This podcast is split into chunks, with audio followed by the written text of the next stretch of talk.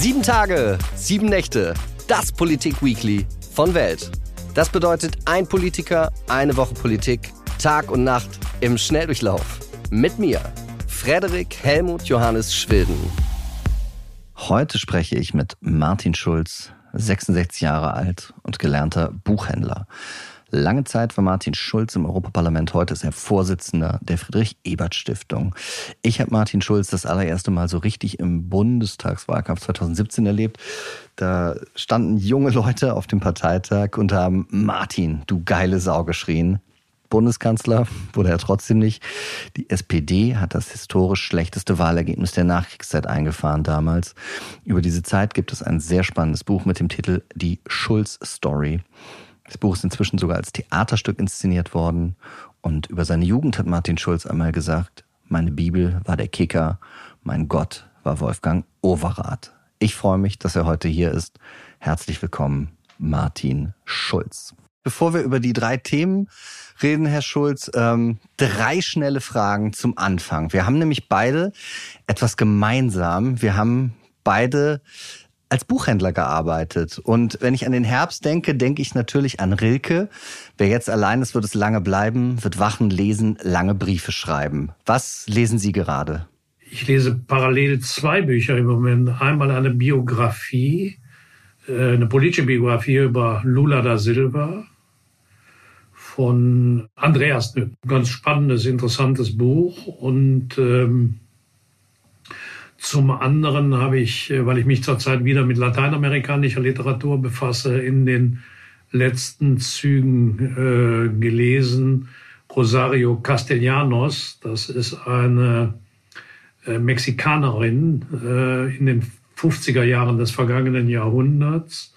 Die neuen Wächter, das ist ein, ein, ein Roman über ähm, die Ausbeutung der indigenen Mexikanerinnen und Mexikaner durch die weiße Oberschicht. Also nach wie vor aktuelles Thema, aber eben aufgegriffen schon im vergangenen Jahrhundert. Interessanter Roman. Und dann habe ich angefangen, Nils Minkmar. Äh, das ist äh, ja ein Kollege von äh, Ihnen, der ähm, einen Roman geschrieben hat unter dem Titel Montaignes Katze, der hat sich mit äh, Michel de Montaigne, französischen Philosophen, ähm, auf dem Höhepunkt der hugenottisch-katholischen Konfrontation zu Zeiten Heinrichs IV. in Frankreich beschäftigt. Tolles Buch. Wem wollen Sie schon lange schreiben, sind aber noch nicht dazu gekommen? Das ist eine interessante Frage meiner Tochter. Sie schreiben Briefe tatsächlich dann richtige? Ähm, ja, ich äh, habe immer noch die Angewohnheit, so Besonderheiten zu Weihnachten, zum Geburtstag und ähnliches. Ich schreibe dann immer noch Karten und Briefe. Altmodisch, ich weiß, aber. Nein, das ist sehr schön. Es geht los mit dem ersten Thema der Woche. Königin Elisabeth II. ist gestorben. Lang lebe König Charles III. Die Frage, die ich mir aber stelle, ist eine Monarchie überhaupt noch richtig?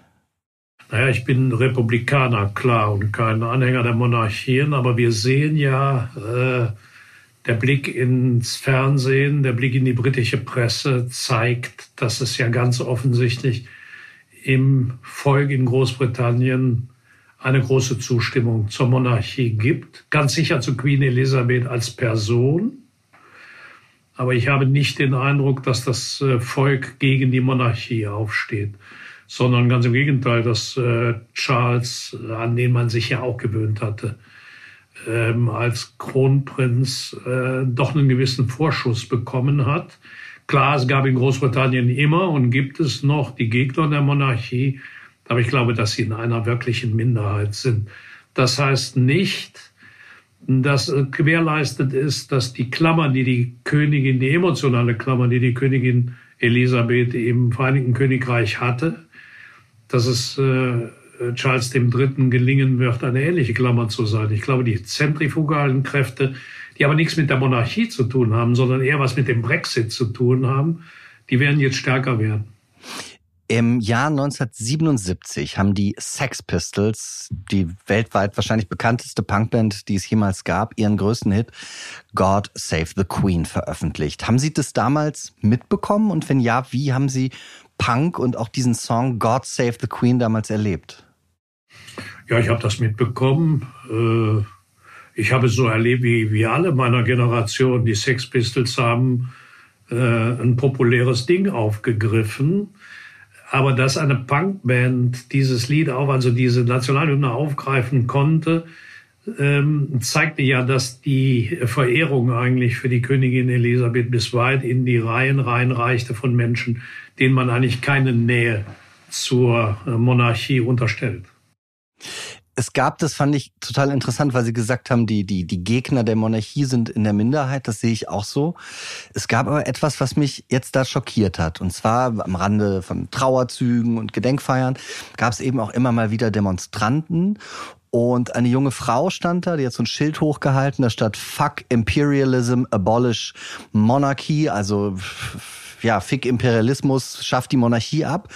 Die wurde abgeführt, verhaftet mit dem Vorwurf Landfriedensbruch. Bei einem anderen, bei einer anderen Veranstaltung hat jemand äh, in Richtung Prince Andrew, das ist dieser Prinz, der äh, bei dem es Vorwürfe wegen sexuellen Missbrauchs gibt, der hat gerufen, Andrew, you're a sick old man, also du bist ein alter kranker Mann. Auch der wurde verhaftet. Auch dort lautet die Anklage Landfriedensbruch. Wie, wie finden Sie sowas?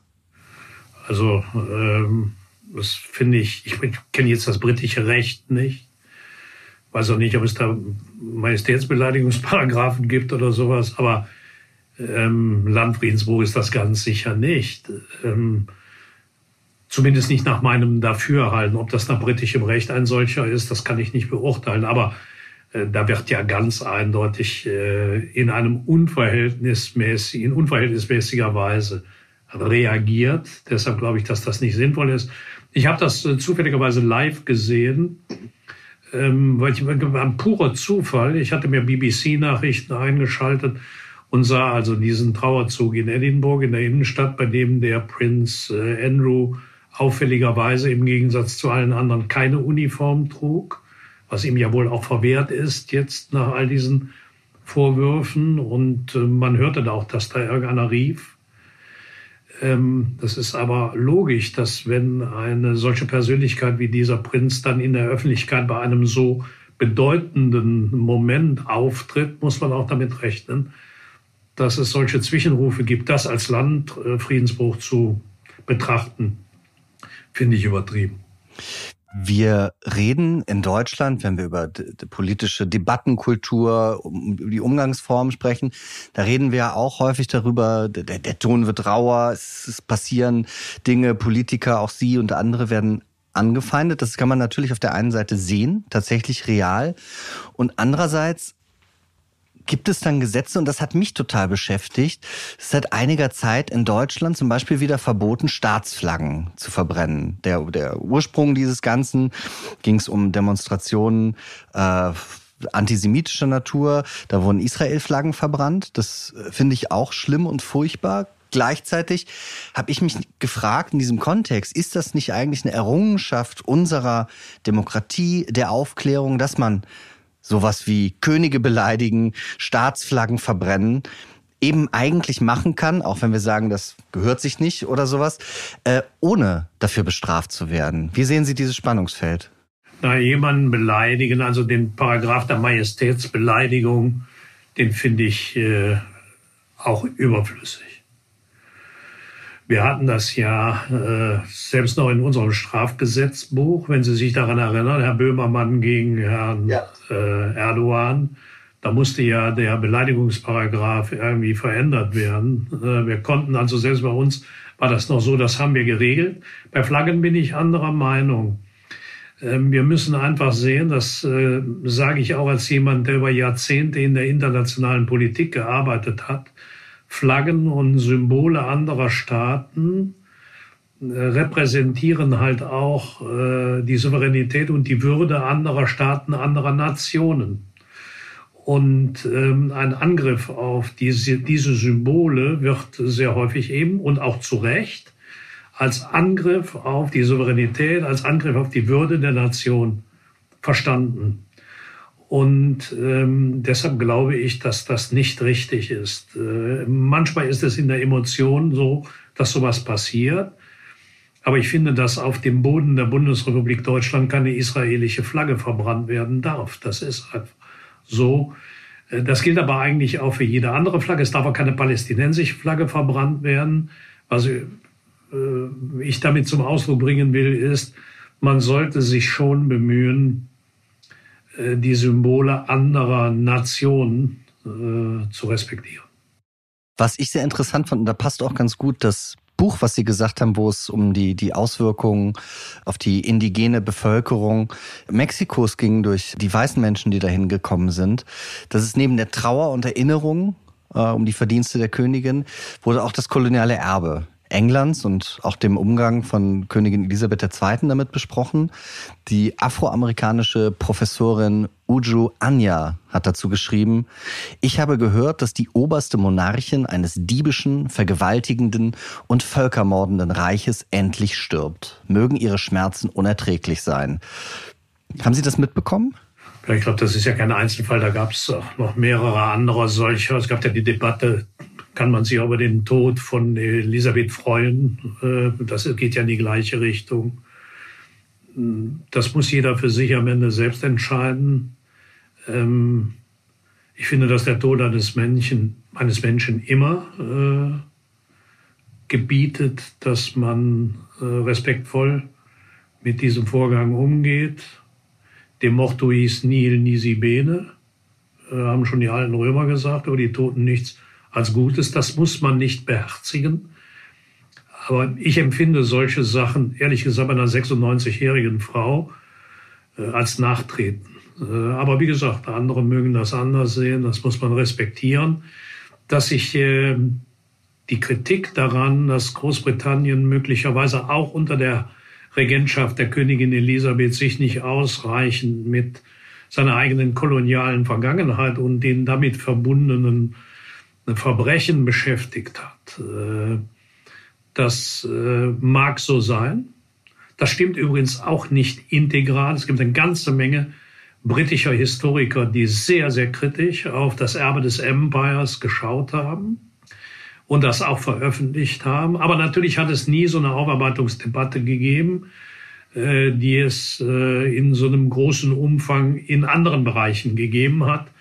Deshalb kann ich die Kritik durchaus verstehen, aber ich finde sie in dieser Form vorgetragen eher kontraproduktiv, weil es die Leute äh, gegen das Thema aufbringt, äh, die man gewinnen müsste, um das Thema äh, zu bearbeiten. Klar, es gibt immer die These, mit Provokation rüttelst du auf. Es gibt aber auch die Gefahr, mit übertriebener Provokation ähm, denen in die Hände zu spielen, die eben nicht bereit sind, über das koloniale Erbe zu reden. Ich habe nochmal nachgeguckt, was das Königshaus im Jahr kostet. 2021, das habe ich im Stern gelesen, soll das Ganze 87,5 Millionen Pfund gekostet haben, finanziert äh, im weitesten Sinne durch die Bürgerinnen und Bürger Großbritanniens. Wie finden Sie das? Normal. Jedes äh, Land, jeder Staat hat ein Staatsoberhaupt und äh, für die Repräsentation des Staates gibt äh, es halt Geld, wird halt im Haushalt Geld vorgesehen. Wie hoch war die Summe? Ich kenne die nicht, 87,5 Millionen Pfund. Pfund, genau, ja. Finde ich bei einem 60 Millionen Volk, ich glaube 65 Millionen Einwohner hat Großbritannien. Äh, mit der Bedeutung, die das britische Königshaus für das Land hat, finde ich, ist das eher ein Betrag im unteren Segment. Ich fand das nämlich tatsächlich, also was, was ich, man muss ja sozusagen das Königshaus auf eine Art eigentlich mit dem Bundespräsidialamt so ein bisschen vergleichen.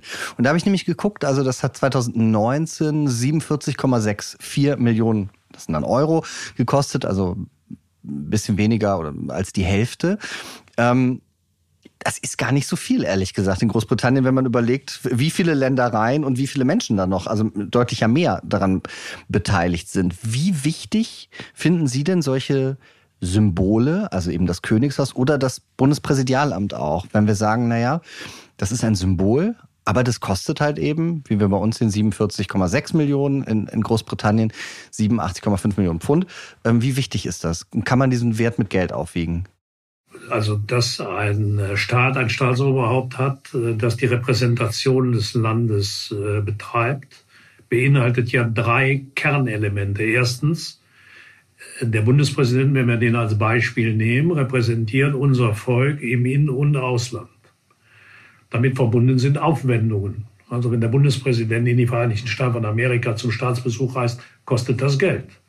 Wenn der amerikanische Präsident die Bundesrepublik Deutschland besucht und wir einen Staatsbesuch organisieren, kostet das Geld von der Sicherheit, die dabei äh, gewährleistet werden muss, bis zum Staatsbankett im Schloss Bellevue am Abend. Das kostet Geld.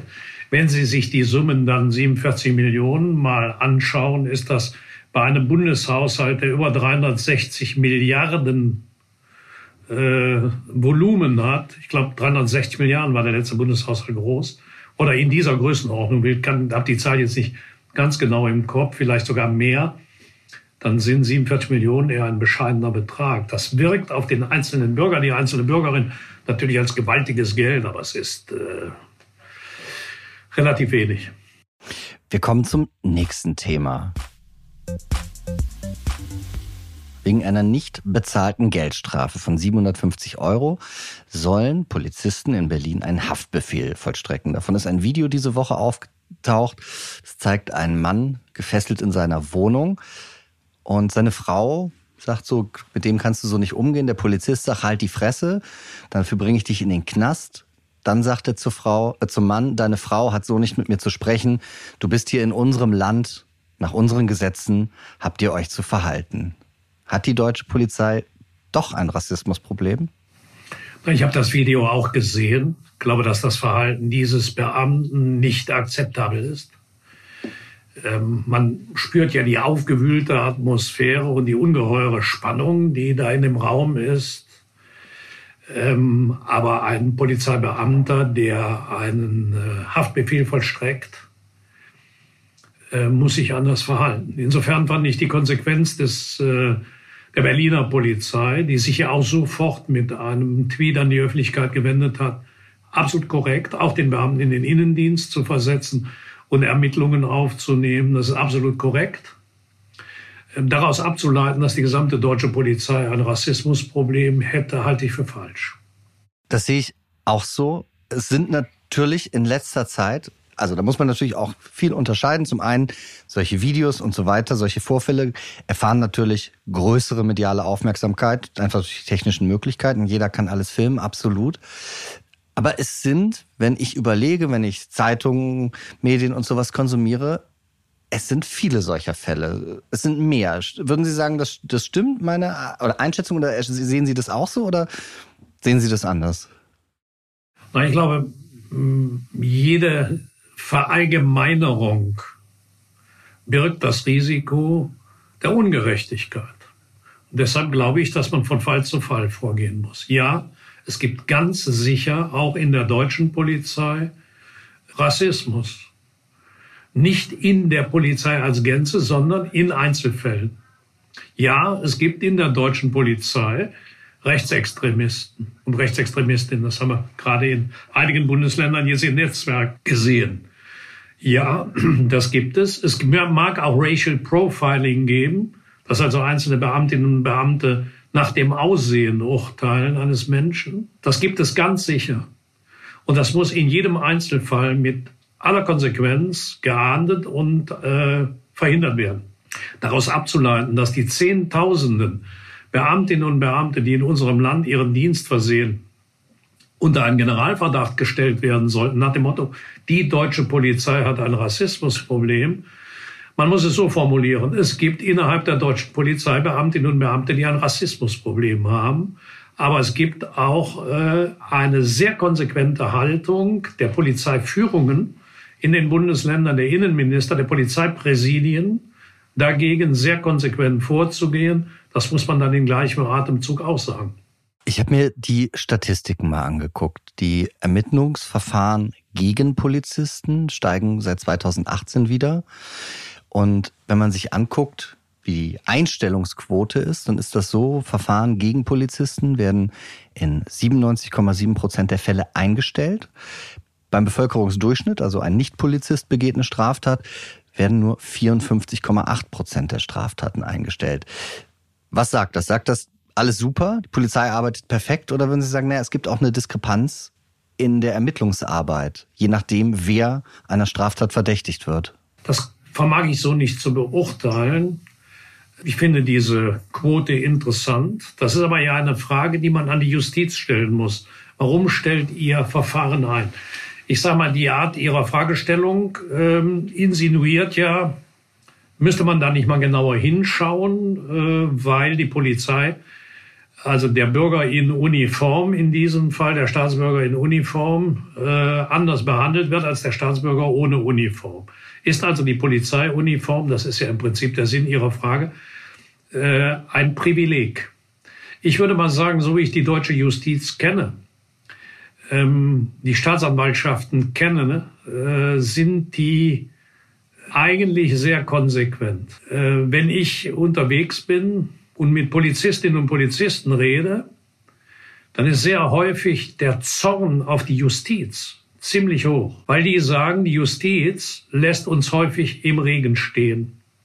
Dass genau diese Justiz, die von der Polizei so hart kritisiert wird, jetzt ausgerechnet gerade der Polizei gegenüber so großzügig sein sollte, das glaube ich nicht. Das ist auf den ersten Blick möglich.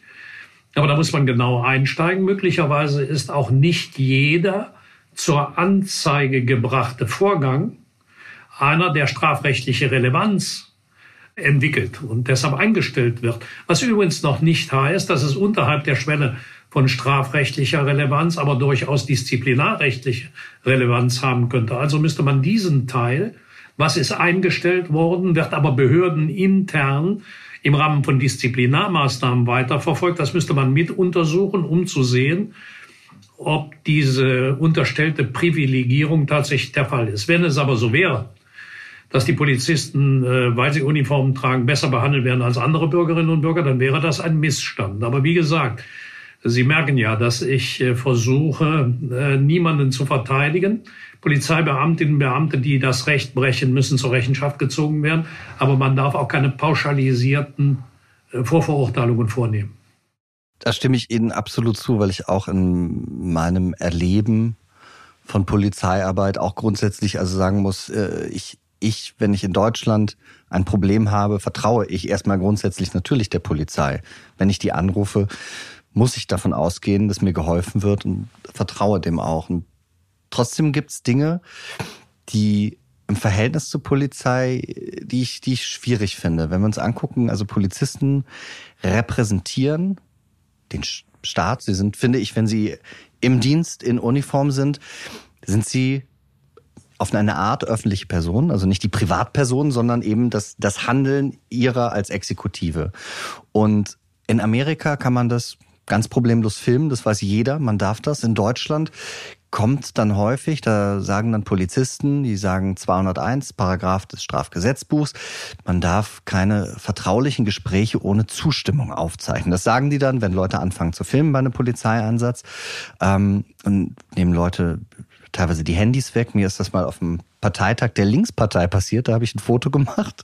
Im öffentlich zugänglichen Bereich stand auch ganz groß dran, wer hier äh, hingeht, ist damit einverstanden, gefilmt zu werden. Und da wollten dann die Polizisten, haben das auch durchgesetzt, äh, diese Bilder, die ich als Pressevertreter gemacht habe, löschen.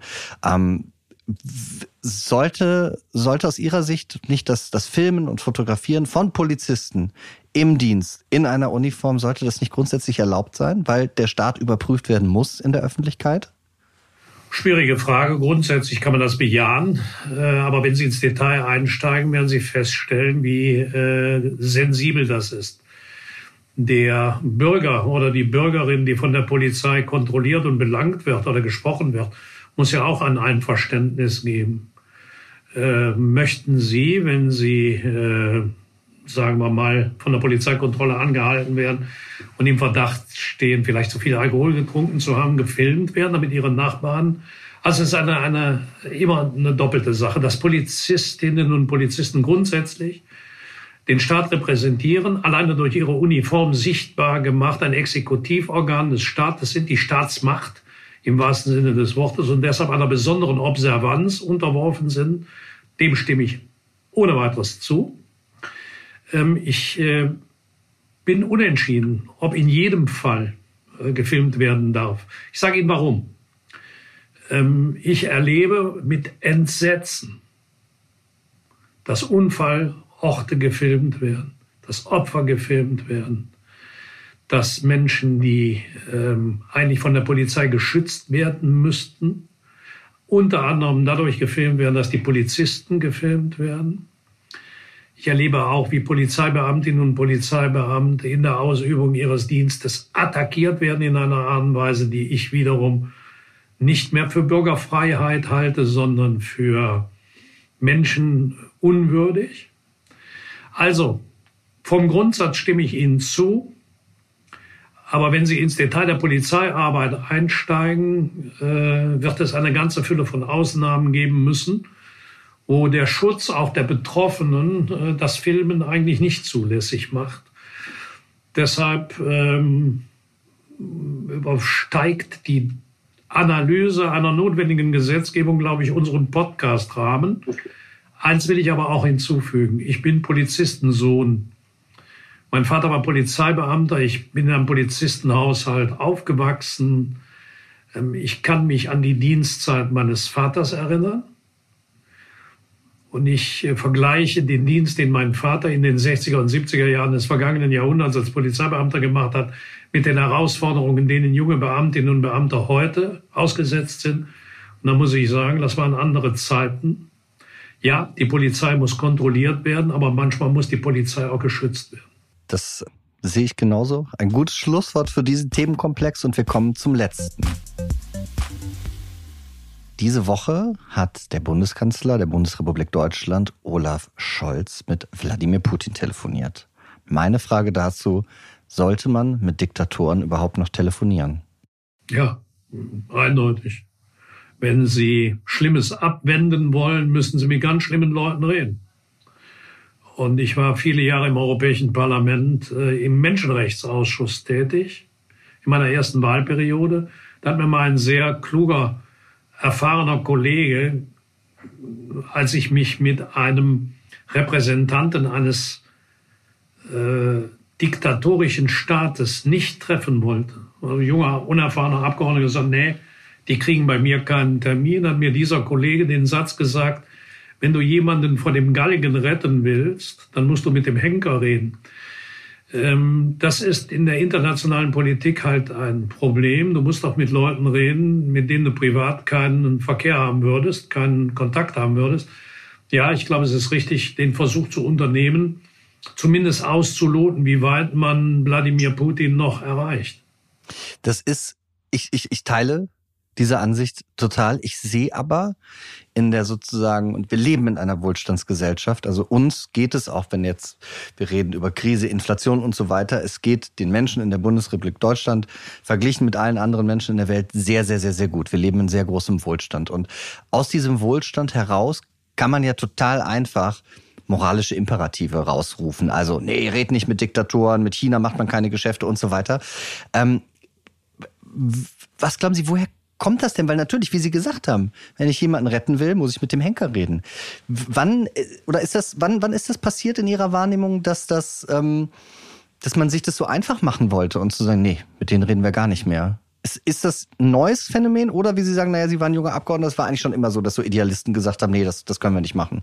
Na, das ist schon so, dass äh, das Maß an Moralisierung in der Außenpolitik zugenommen hat in den letzten Jahren. Äh, insbesondere in der westlichen Hemisphäre gibt es ja sowohl in der Debatte nach innen als auch in der Debatte nach außen ähm, eine äh, Tendenz, moralische Kategorien zur Grundlage des Handelns zu machen, da Rahmen abzustecken, über die man selbst, aber auch die Partner, mit denen man redet, nicht hinausgehen dürfen. Und das ignoriert, dass über 70 Prozent der Weltbevölkerung nicht in Demokratien unseres Zuschnitts leben. Äh, die Staaten, in denen diese Menschen leben, haben aber Regierungen, die auch in den Vereinten Nationen sitzen, die auch äh, eine Rolle spielen. Und wenn man äh, es nicht sein lassen will, zumindest den Versuch zu unternehmen, mit denen zu reden, um Verbesserungen zu erreichen, um Gutes zu erreichen, dann darf man nicht nur moralische Standards zur Grundlage der internationalen Politik machen. Man muss auch die Moral in der internationalen Politik im Auge halten. Aber man darf die internationale Diplomatie nicht auf eine moralischen äh, Imperative reduzieren. Dann reden wir nur noch mit Demokratien. Aber wie gesagt, die überwiegende Mehrheit der Staaten in den Vereinten Nationen sind keine Westminster-Demokratien. Ich habe die Pressemitteilung von Steffen Hebestreit, dem Sprecher der Bundesregierung, nach diesem Telefonat gelesen. Darin stand, der Bundeskanzler drängte, der Bundeskanzler forderte, betonte der Bundeskanzler. Die Mitteilung endete dann damit, der Bundeskanzler und der russische Präsident vereinbarten, weiterhin in Kontakt zu bleiben. Es stand gar nichts darüber drin, wie Wladimir Putin das Ganze denn aufgefasst hat. Können Sie also erstmal erklären, weil Sie auch gesagt haben, naja, Sie haben Erfahrung natürlich in außenpolitischen Dingen. Warum oder was könnte das Motiv sein, nicht da reinzuschreiben, wie das Gegenüber reagiert hat, was das Gegenüber gesagt hat? Das ist ja ein üblicher Vorgang. Der Kreml hat ja seine Pressemitteilung auch ausgegeben. Wie also Putin und Peskov das Gespräch bewertet haben, konnte man dort nachlesen. Das ist aber der übliche Vorgang. Gemeinsame Pressestatements bedürfen der ausdrücklichen gegenseitigen Zustimmung und werden in der Regel auch nur bei persönlichen Treffen, also bei physischen Treffen, gemeinsam gegeben. Sie kennen das. Dann steht da der Staatsgast und der Kanzler und geben ein Statement ab mit Nachfragen. Das ist ja nach einem Telefonat gar nicht möglich. Ich würde auch dringend dazu raten, in der jetzigen Zeit äh, nicht zusätzliche Risiken dadurch aufzumachen, dass man irgendetwas aus einem Gespräch sagt, das interpretiert werden könnte, wo die andere Seite dann sagen kann, nee, das, das stimmt doch gar nicht.